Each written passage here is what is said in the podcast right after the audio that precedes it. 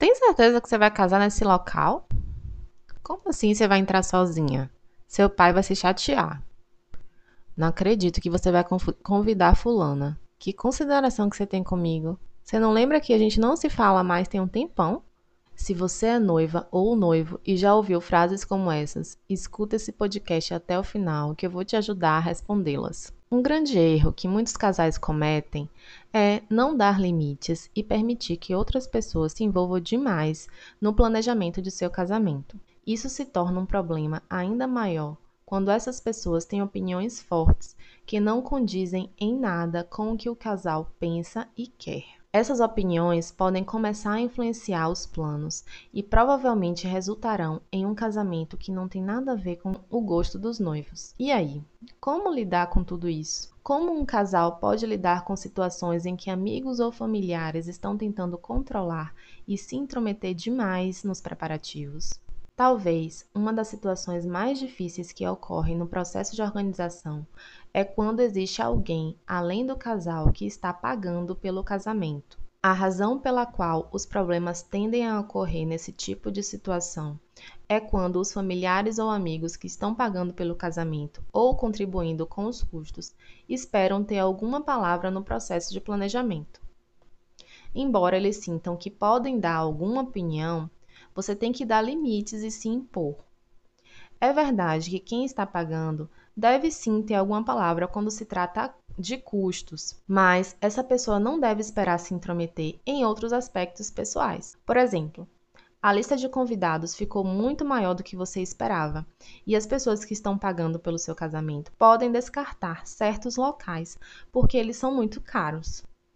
Mas, se você encontrar dois locais com preços semelhantes, você tem total autonomia de decidir entre os dois com base na sua preferência pessoal. Infelizmente, também existem algumas situações em que o casal está pagando pelo casamento todo em si, e mesmo assim, amigos e familiares ainda se intrometem no processo e tentam influenciar em tudo nas decisões. Nesses casos é mais fácil resolver você pode dizer com toda educação que as opiniões dessa pessoa não são desejadas e que você já decidiu.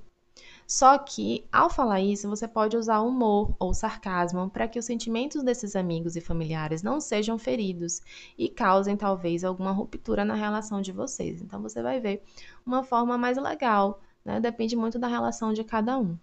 Uma coisa que eu fiz muito foi me fazer de maluca. Né? Eu chegava, quando a pessoa me dava alguma opinião, eu, é verdade, eu poderia pensar nisso. Só que entrava por um meu ouvido e saía pelo outro. Então, ali naquele momento, a pessoa achava que realmente estava contribuindo com a opinião, mas depois eu não decidia nada do que ela estava falando, entende? Eu decidi o que eu queria. É uma sugestão. Se fazer de maluca.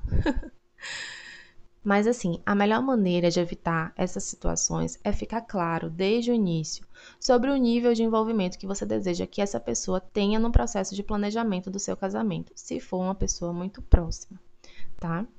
Se isso não for feito desde o começo e a pressão do amigo ou membro da família se torna algo muito maçante, se torna realmente um problema, é melhor você lidar com isso imediatamente. Sentar, conversar, explicar tudo que está acontecendo com você e realmente cortar esses tipos de opiniões. Ainda existe mais uma situação em que o casal pode se sentir como se os planos do seu casamento estão completamente fora do controle, que é quando o casal contrata um assessor de casamento que é completamente presunçoso e toma decisões sem consultar o casal.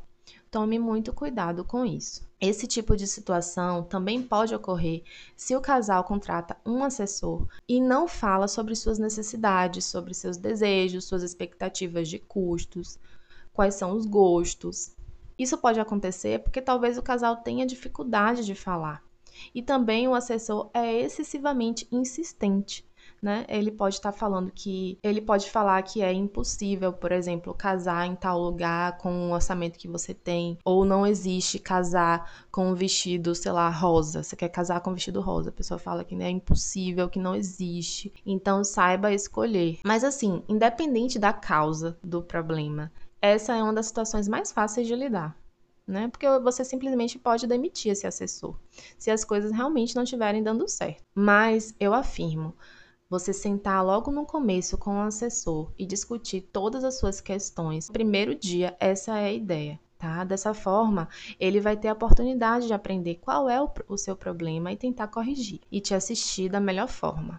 E assim, gente, para finalizar, o casal deve estar sempre disposto a fazer o que for necessário para priorizar os seus planos. Isso pode significar tomar algumas decisões difíceis, mas também pode melhorar muito o resultado do, do casamento. Por exemplo, em casos em que os pais estão contribuindo com os custos, mas estão sendo excessivamente agressivos sobre decisões importantes, o ideal é o casal repensar se vale a pena mesmo ter a facilidade de alguém pagando e não conseguir opinar em nada. Aí seria bom considerar que os próprios noivos paguem por conta própria.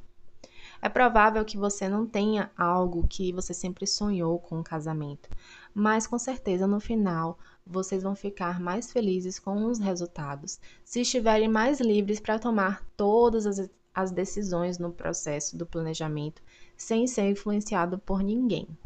Eu espero que eu tenha contribuído de alguma forma e ajudado vocês a pensar sobre isso. Um beijo para vocês e até o próximo Feito Cast.